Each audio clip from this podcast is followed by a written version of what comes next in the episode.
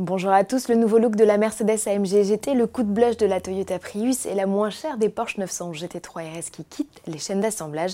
C'est le sommaire de ce JT. Avant cela, focus sur les récentes annonces du groupe Fiat Chrysler Automobile.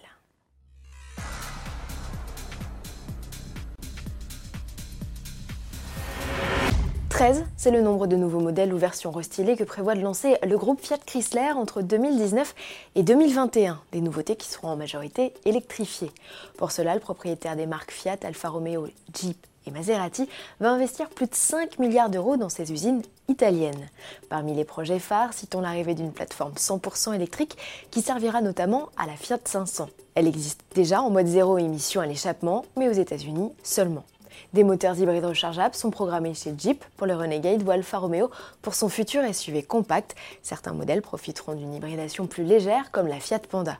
Quant à l'arrêt définitif des motorisations diesel, Pietro Gorli, nouveau directeur de FCA en Europe, est revenu sur l'objectif d'interrompre leur production d'ici 2021, trop agressif selon lui, mais il a confirmé leur abandon progressif. Direction Los Angeles à la découverte des nouveautés Mercedes présentées sur le salon de l'auto. La star, c'est l'AMG GT. Après 4 ans de carrière, le coupé deux portes profite encore de retouches, encore car il y a déjà eu le droit en 2016. Cette fois, les modifications tendent à accentuer la parenté avec la récente sportive 4 portes. Elle reste cependant légère, ces modifications avec une nouvelle signature lumineuse ainsi qu'un diffuseur et des échappements redessinés. Le gros des nouveautés est surtout dans l'habitacle où Mercedes grève son tableau de bord numérique, fait disparaître les molettes sur la console centrale au profit de boutons et installe un inédit volant avec deux nouvelles commandes. Elles sont dédiées au mode de conduite et au réglage technique dont l'offre s'est enrichie. Sous le capot, le V8 4 litres biturbo reste en poste avec des puissances inchangées, 476 chevaux pour la GT, 522 pour la GTS, 557 pour le cabriolet et 585 chevaux pour la radicale GTR. Sportive qui devient encore plus bestiale avec son évolution GTR Pro.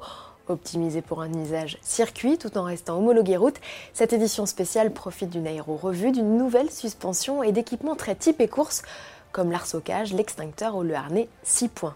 Ainsi doté, la GTR Pro s'est offert un nouveau chrono record sur le Nürburgring en 7 minutes 4 secondes et 632 millièmes. Elle s'est améliorée de 6 secondes 3. En bref, et puisqu'il est question de sportive, Porsche et Lego annoncent la sortie d'usine de leur toute dernière 911 GT3 RS. Comme les vrais, la maquette au 1 8 a posé une dernière fois sur la ligne d'assemblage du site de Suffenhausen. Lancé en 2016 en édition limitée, le modèle composé de 2700 pièces fait le bonheur des collectionneurs par son réalisme et sa précision.